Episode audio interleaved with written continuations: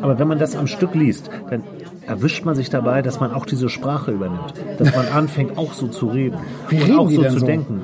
Ja, die, die, die reden halt in einer völligen, die sind total, wie soll man das sagen, so, so hoffnungslos irgendwie. Es ist eigentlich alles scheiße. Und dann wird das, wird dieses Kinderkriegen, also die, der Sex ja an sich, Ja. wird so eine mechanische Sache. Ja. Ich finde das ganz furchtbar. Also da bist du ja als Mann so, Ja. eine, so eine Besamungsmaschine irgendwie. Ja. Hallo, ihr seid beim Podcast Zweimann-Buch. Wir sind zwei Männer, die gerne lesen. Zwei Männer, zwei Bücher. Wir verreißen keine Bücher, wir empfehlen Bücher. Wir, das sind Sven Jachmann, von Beruf Journalist und mit Büchern aufgewachsen. Und Andreas Heinecke, Filmemacher, Drehbuchautor und Schriftsteller. Wir sind Zweimann-Buch und haben Lust auf Austausch mit euch. Teil 3. Zweimann-Buch Teil 3. Wir müssen es ja gar nicht durchnummerieren, aber ich dachte, wir machen das mal. Ja, wir können das ja mal machen. Schön, dass ihr auch wieder dabei seid. Freut Ja, uns. Äh, super. Ne? Also ich hoffe, ihr habt auch tolle Bücher gelesen in letzter Zeit. Lasst uns doch einfach mal wissen, ne? Was, was waren das so für Bücher? Gab es wirklich so wirklich echte Highlights, wo ihr sagt, Mensch, das muss man auf jeden Fall gelesen haben? Zum Wohle. Ich habe hier wieder meinen meinen Rotwein, den du ja überhaupt nicht magst. Nee, ist ein deutscher Rotwein. Ich mag keinen deutschen Rotwein. Jetzt habe ich ja abgeschnitten, also Essen mit rein. Ich habe, Ich bin ein bisschen neben der Spur heute, wenn ich das kurz, kurz mal weil, sagen darf. warum ich hab- ist was passiert? Ich habe mein Handy in der Redaktion vergessen. Aber ist das nicht auch schön? Ja, das weiß ich halt nicht so genau. Ich überlege die ganze Zeit hin und her, soll ich es jetzt noch holen? Soll ich jetzt deswegen eine halbe Stunde zur Redaktion fahren und eine halbe Stunde wieder nach, also eine Stunde durch die Gegend dieseln, Das nur hat ja- um mein Handy zu holen? Das hat ja einen Namen. Diese Auszeit von Handys. Ein Freund von mir hat das neulich gemacht, von dem habe ich einen Monat nichts gehört. Ich habe mir total Sorgen gemacht. Ja. Wir, wir haben ihn mehrfach angeschrieben, auch andere, und er hat einfach nicht geantwortet. Aber man hätte ihn ja anrufen können, wenn man was von ihm will. Also nicht auf dem Handy, sondern zu Hause. Gibt es ja auch noch. Man guckt ja irgendwie doch abends noch mal so ein bisschen rein. Ich, ich mache ja, Ja, auch so viel über das. Handy. Ich lese, ich lese Nachrichten Ja. und scroll natürlich bei Facebook rum. Und außerdem habe ich heute ein Bild bei Insta gepostet, will natürlich wissen, wie viele Likes habe ich da jetzt eigentlich. eigentlich ist das so total bescheuert. Total. Ne? Aber, aber ich kann das schon verstehen. Ich kenne Leute, die lassen das Handy zu Hause, wenn die in den Urlaub fahren. Das ist echt eine harte Nummer. Die nehmen ein Fotoapparat mit. Ja, also ja, ich glaube, ich, glaub, ich lasse das Handy heute mal da, wo es ist. Egal. Ja. Wir Ich- gucken mal, wie das später sich entwickelt bei dir. Weil man guckt ja auch ständig was nach. Man guckt ja, Ja. auch ständig, ne? Was ist passiert? Oder man will irgendwas wissen und googelt das kurz. Ich habe was Interessantes gehört, auch in einem Podcast von Matzes Hotel, was ich gerne höre. Da war Aki Bosse neulich, den ich sehr, den ich sehr verehre. Bosse. Der Ach, Sänger Bosse. Ach so, das ist Aki Den- Bosse den- ist Bosse. Genau. Okay. Den finde ich ja ganz großartig. Und der hat erzählt äh, von seiner Jugend auf dem Land. Bei Braunschweig ist der aufgewachsen. Und sa- das ist natürlich in einer Zeit, wo es noch keine Handys gab. Und er hat sich neulich hat er sich mit einem Psychologen unterhalten, der gesagt hat, dass diese Zeit, wenn du auf dem Land gerade lebst und auf dem Bus wartest, diese halbe Stunde manchmal, wo du nichts machen kannst. Du hast kein Buch mit, du hast dein, es gab keine Handys. Das ist die Zeit, wo du Dinge verarbeitest. Wir haben heute keine Zeit mehr, Sachen zu verarbeiten, weil wir ständig aufs Handy gucken, immer schnell die Mails checken. Stimmt, ja. Und das bedeutet permanente Unruhe im Kopf. Das ist nicht gut. Ich glaube, dass auf Dauer, dass das nicht gut ist. Das glaube ich auch. Das kann sein, ja, das kann sein. Also, Der, der Mensch muss Sachen verarbeiten können. Und wenn ich jetzt mein Handy noch mit ans Bett nehmen würde, dann würde ich wahrscheinlich, wenn ich nicht schlafen kann, da nochmal raufgucken. Ich glaube, das ist nicht gut. Soll ja auch nicht gut sein, ne? Blauer Bildschirm und das alles hält einen ja wach und so weiter. Jetzt gibt es ja Brillen, die haben da so einen 10%igen Filter da drin, so einen, so, einen, so einen kleinen Blaustich da drin. Die nehmen das äh, LED-Licht ein bisschen raus. Was? Ja, ich habe so eine. Guck, da ist ein kleiner Stich drin. Ich habe erst gedacht, wenn ich mir eine Brille mit so einem kleinen Blaustich, sehe ich aus wie Derek. Aber, aber so ist es. Das ist total angenehm, auch auf der Autobahn, wenn die Autos entgegenkommen. Ja. Kann ich nur empfehlen. Echt? Ja. Kannst du damit auch lesen? Also, Nein. damit kannst du nicht nur, lesen. nur in die Ferne kann ich gucken. Ich kann aus einiger Entfernung noch gut äh, lesen. Ich brauche keine Lesebrille, aber wenn ich Auto fahre, sollte ich eine, au- auch im Interesse der Beifahrer, sollte ich immer eine Brille tragen. wir wollen über Bücher reden. Genau, deswegen sitzen wir zusammen. Ja. Ja. Passt das gerade bei dir? Ich habe, ja. Ich lese jetzt mal was vor, ohne dass ich sage, woraus das ist. Ja, okay, mach das. Hallo England. Hallo ihr Idioten. Ihr glaubt doch wohl nicht im Ernst, wir haben auf euch gewartet. Na dann schaut euch einmal um. Rund um den Busbahnhof sah es aus, als wäre gerade ein Krieg verloren worden. Es gab Feuerstellen, Lagerplätze, Plastikplan und Hunde. Hunderte, die an Hauswänden und Bordstein hocken. Peter hatte gelernt, dass nichts half, sich im Impulsen nachgebend, schreiend auf den Boden zu werfen. Also lief er auf den Boden, blickend auf den er gerade gelegen hatte, hinter, einer, hinter seiner Mutter her. Es war jetzt nicht gut gelesen. Es ist ein Buch, in dem viel Schlimmes, viel Schlechtes passiert. Äh, es spielt in der Nähe von Manchester in England. Manchester ist ja schon, wenn ich schon höre Manchester, Oh, dann geht mir schon das Manchester. Herz auf. Ah. Und ich war noch nie da, aber all meine Lieblingsbands kommen fast alle aus Manchester. Ja. Und es Who ist put the M in, nee, wie hieß das noch? ich muss aber jetzt einmal sagen, von wem das ist. Es ist von Sibylle Berg. Das Buch heißt Grime Brainfuck als äh, Untertitel. Es, es spielt in der Zukunft. Und das ist ein Buch, das mich in diesem Jahr komplett umgehauen hat. Es ist zwischen abstoßend, zwischen total schockierend und unterm Strich muss ich immer sagen, das ist genial. Also Ich Sibylle, kenne den Namen irgendwo ja, Sibylle Berg. die hat schon mehrere Bücher geschrieben. Die sieht sehr komisch aus, wenn man das mal sagen darf. Echt? Die sieht so dürr und so hager aus und hat so ein spitzes Gesicht und ist hochintelligent, würde ich mal sagen.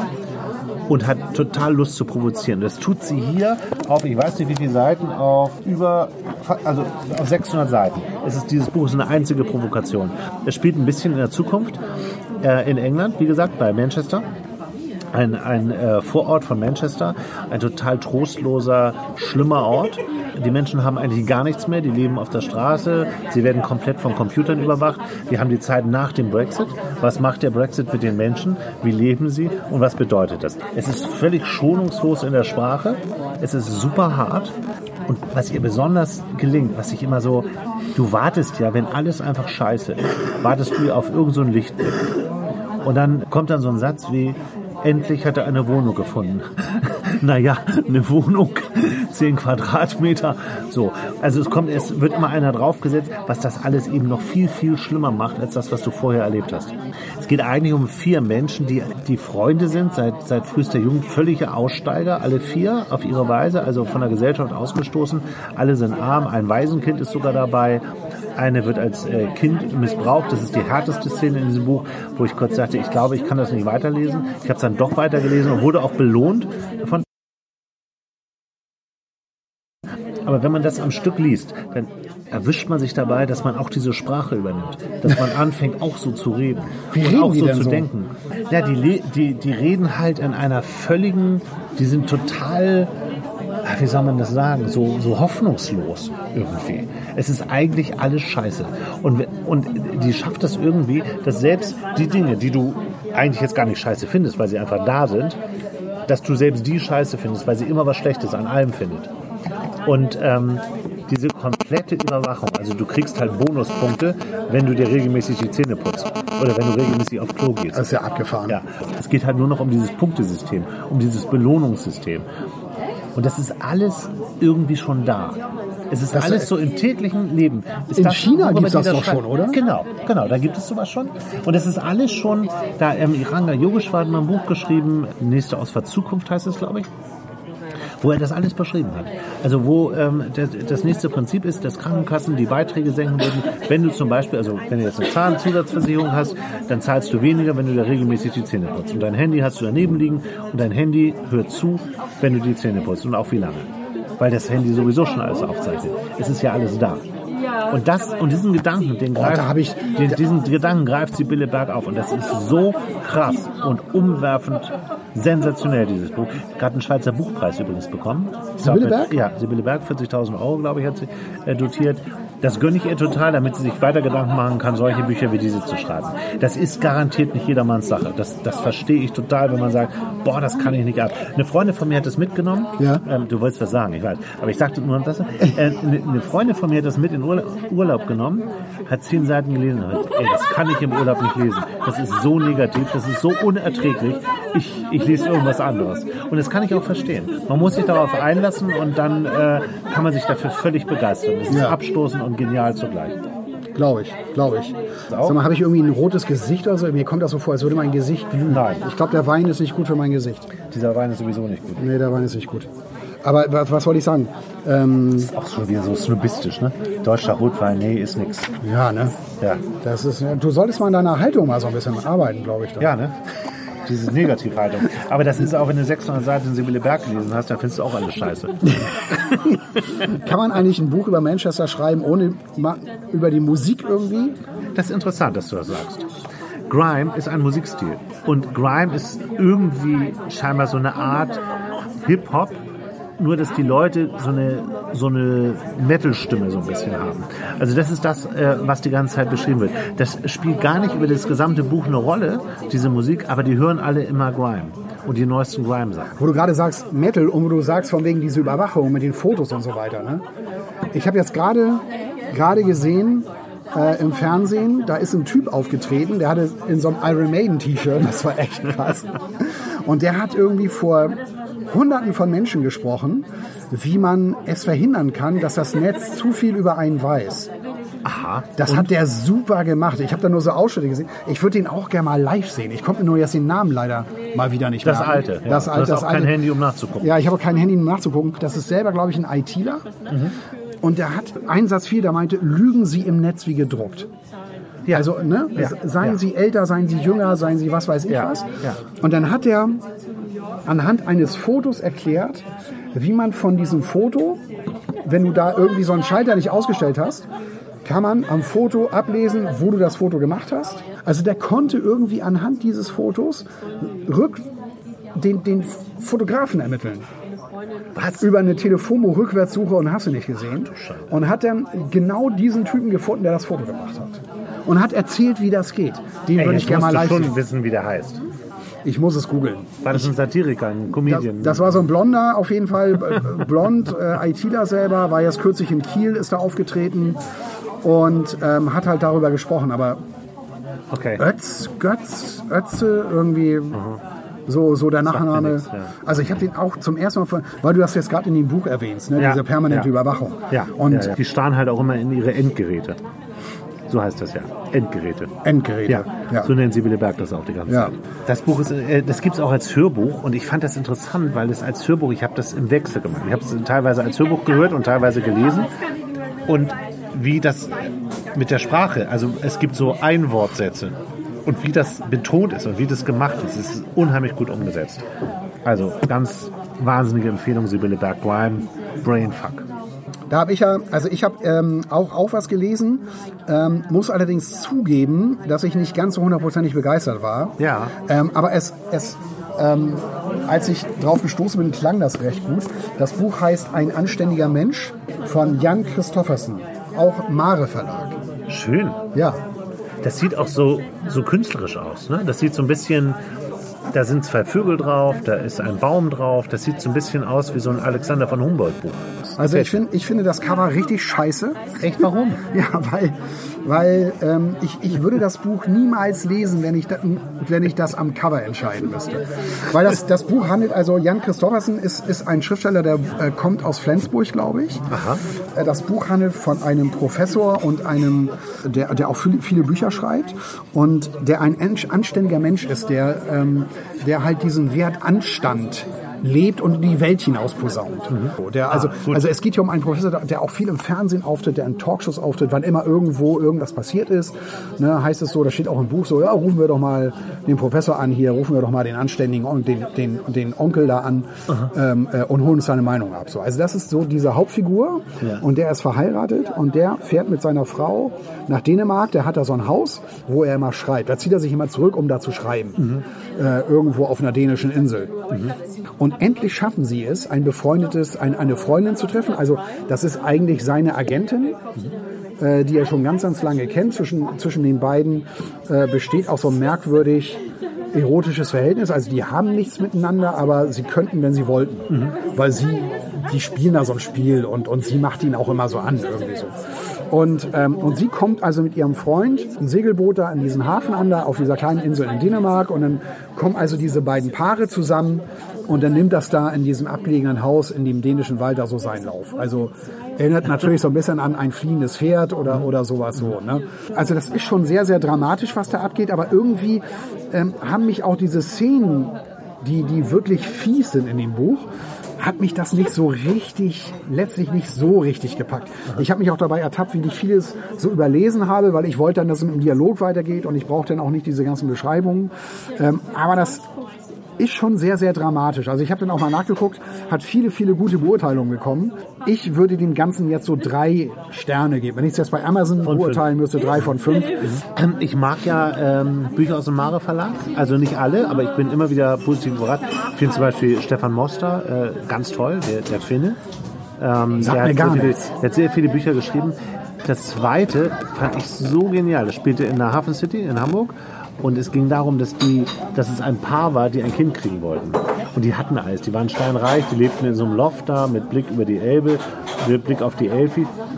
Und diese Art, wie sie versucht haben, in so einer Szene, so, wo es dann beim Weinhändler nochmal irgendwie so einen teuren Wein, so eine Verkostung gab. Es war also so ein Paar, die hatten halt, auch weil sie eben kinderlos waren, konnten sie, hatten sie viel Zeit und, und konnten sich um viele Sachen kümmern und alles spielte in so einem Luxusmilieu.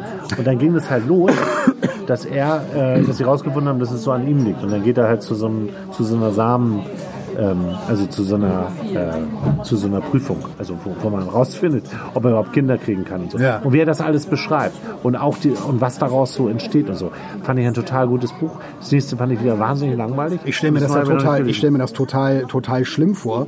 Also äh, ein Paar, das Kinder haben will, ne? Und, das und, nicht, und das nicht schafft. und, und das nicht schafft.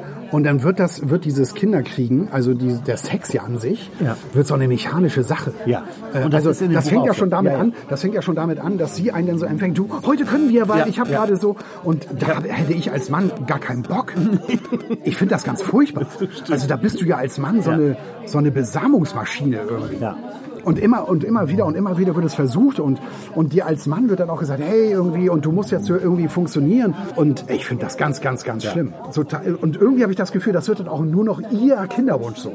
Genau. So, Ja, ja. er, er hat das vielleicht so für sich so, ey, komm, ey, dann scheiß drauf. Ja. Aber, aber für sie ist das halt irgendwie so immens wichtig und du musst dann irgendwie so funktionieren. Ich finde das so furchtbar. Furchtbar, furchtbar. Wie, wie können, so können doch Kinder nicht entstehen, wirklich. Nee. Aber das ist so ein Autor aus Mare Verlag, den ich trotzdem sehr gerne lese.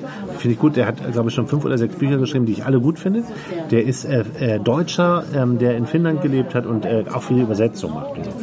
Ähm, deswegen, also und ich weiß, dass im Mare Verlag immer Bücher erscheinen, die so einen gewissen sprachlichen Anspruch auch haben. Also die so ein bisschen literarisch sind.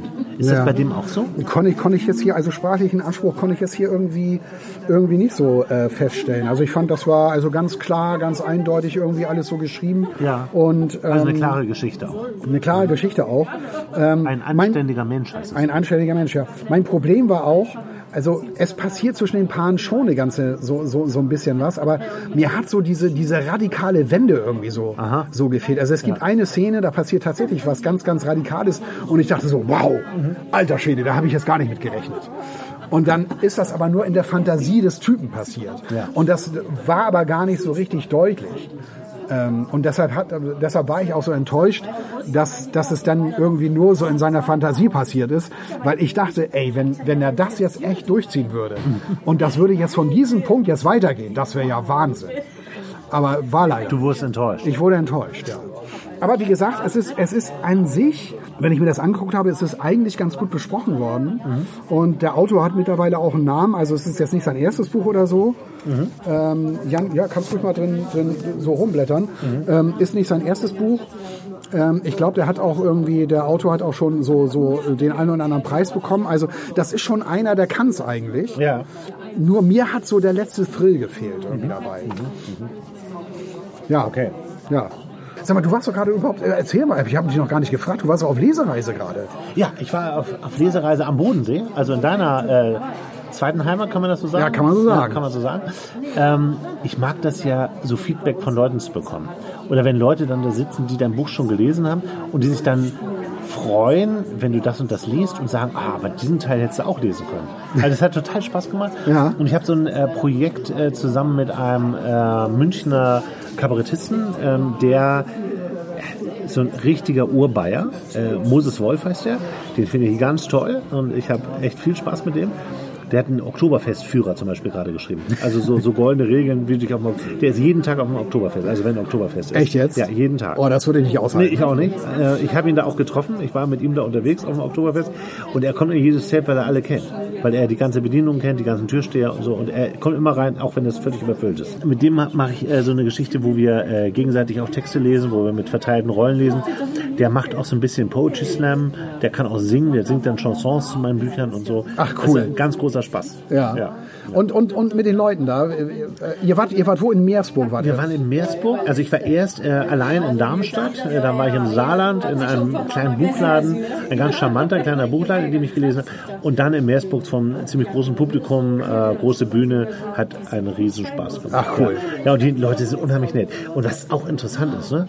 es sind Leute, die eine gewisse, eine gewisse Lust haben zu reisen. Das ist bei mir immer so. Das sind auch oft Leute, die schon mal in der Provence waren, also meine Krimi spielen in der Provence, Ja. die schon oft in der Provence waren, die viel, ähm, Lebensart-Krimis sind das ja für mich so. ja, das stimmt, ähm, wobei ich ja mit dem letzten, ne, Versuchung à la Provence, habe ich auch ein bisschen harte Kritik eingesteckt. Echt? Ich wusste das auch vorher, weil es geht um äh, Konsum von Fleisch, also um Fleischkonsum und um Tierhaltung, um Massentierhaltung. Und weil es um so eine Gourmet-Gilde geht, äh, die in, im Mittelalter schon zu, äh, Essen zubereitet haben, Da muss ich gleich noch was erzählen. wo, Aber wo, sag, ja. Genau, wo, wo es noch keine Tierschutzgesetze gibt und die nach diesen Traditionen kochen, habe ich das vielleicht auch ein bisschen sehr ausgeschmückt an einigen Stellen. Das war mir aber wichtig und ich stehe auch dazu, dass ich es gemacht habe. Aber es ist eben nicht dieser Cosi-Krimi, den man erwartet hat. So, das muss man sagen. Er ist eine, eine, eine Spur härter. Cosi-Krimi. Cosi-Krimi nennt man das, das sind Wohlfühlkrimis. Ach so. Mhm. Also wo äh, natürlich schon Mord passiert und wo auch Ermittlungen stattfinden, aber wo äh, die Landschaft und das Zwischenmenschliche eine ganz große Rolle spielen. Im nächsten, ich habe heute den Vertrag unterschrieben übrigens fürs nächste, für den dritten Band. Ah, super. Ja, ja. Großartig. Und äh, da, der wird wieder ein bisschen äh, freundlicher sein. Ja, aber die Leute jetzt da so vor Ort, wie waren, also was, was sind das so für Leute, die dich Das hören sind- wollen? Also man sehen sagt, wollen. man sagt ja, es 70 Prozent der Menschen, die lesen, sind Frauen. Ja. Das kann ich bestätigen. Äh, teilweise noch mehr bei meinen. Es sind oft Frauen. Ähm, viele sind auch schon äh, ein bisschen reifer, also das sind keine Jugendlichen, wobei das auch immer wieder vorkommt. Neulich war ein, ein Typ bei mir, der hat seiner Frau zum Geburtstag eine Karte geschenkt für einen Abend bei mir. Und das fand ich so, das hat mich so gerührt irgendwie, Ja, dass ich mit denen hinterher noch richtig lange Bier trinken war. Ja. Die waren total nett. Das war ein Damon Horst, weiß ich noch genau. Fand ich ganz toll. Und diesmal waren es, ähm, das ist auch sehr unterschiedlich. In äh, Darmstadt zum Beispiel waren die Leute jünger und in Meersburg auch.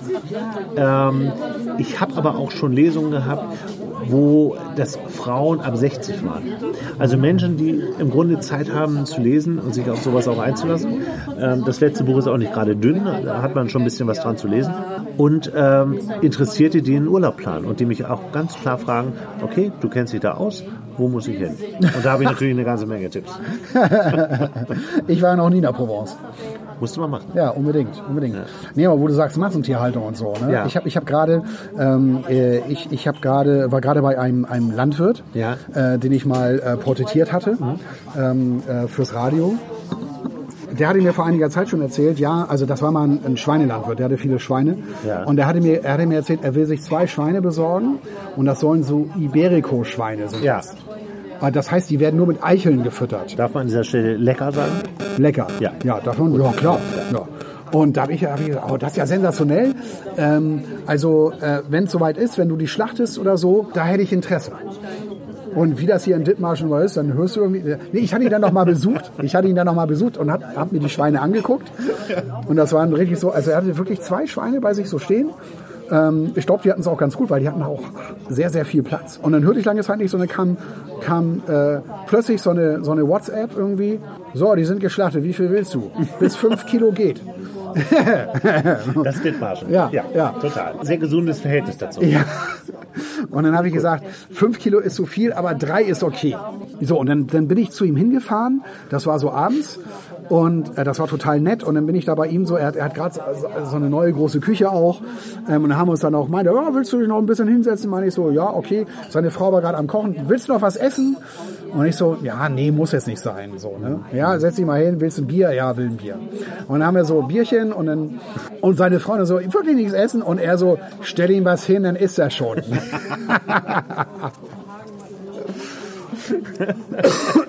Das, das mag ich ja. Ja. Dithmarschen. Ja, Und dann, und dann habe ich dann halt da noch, da noch was gegessen und dann hat er mir halt, halt irgendwie die, diese, er hat Carbonaden gemacht. Mhm. Ja, also er, hat, er war beim Schlachter, also das wurde geschlachtet, also auch in Dithmarschen, also Ja, ja. Äh, eben halt von, von einem befreundeten Schlachter.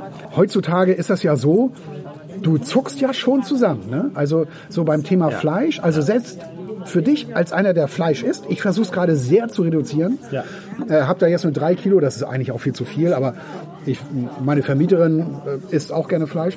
Aber in dem Fall habe ich mir gedacht, da ist das eigentlich okay. Mhm.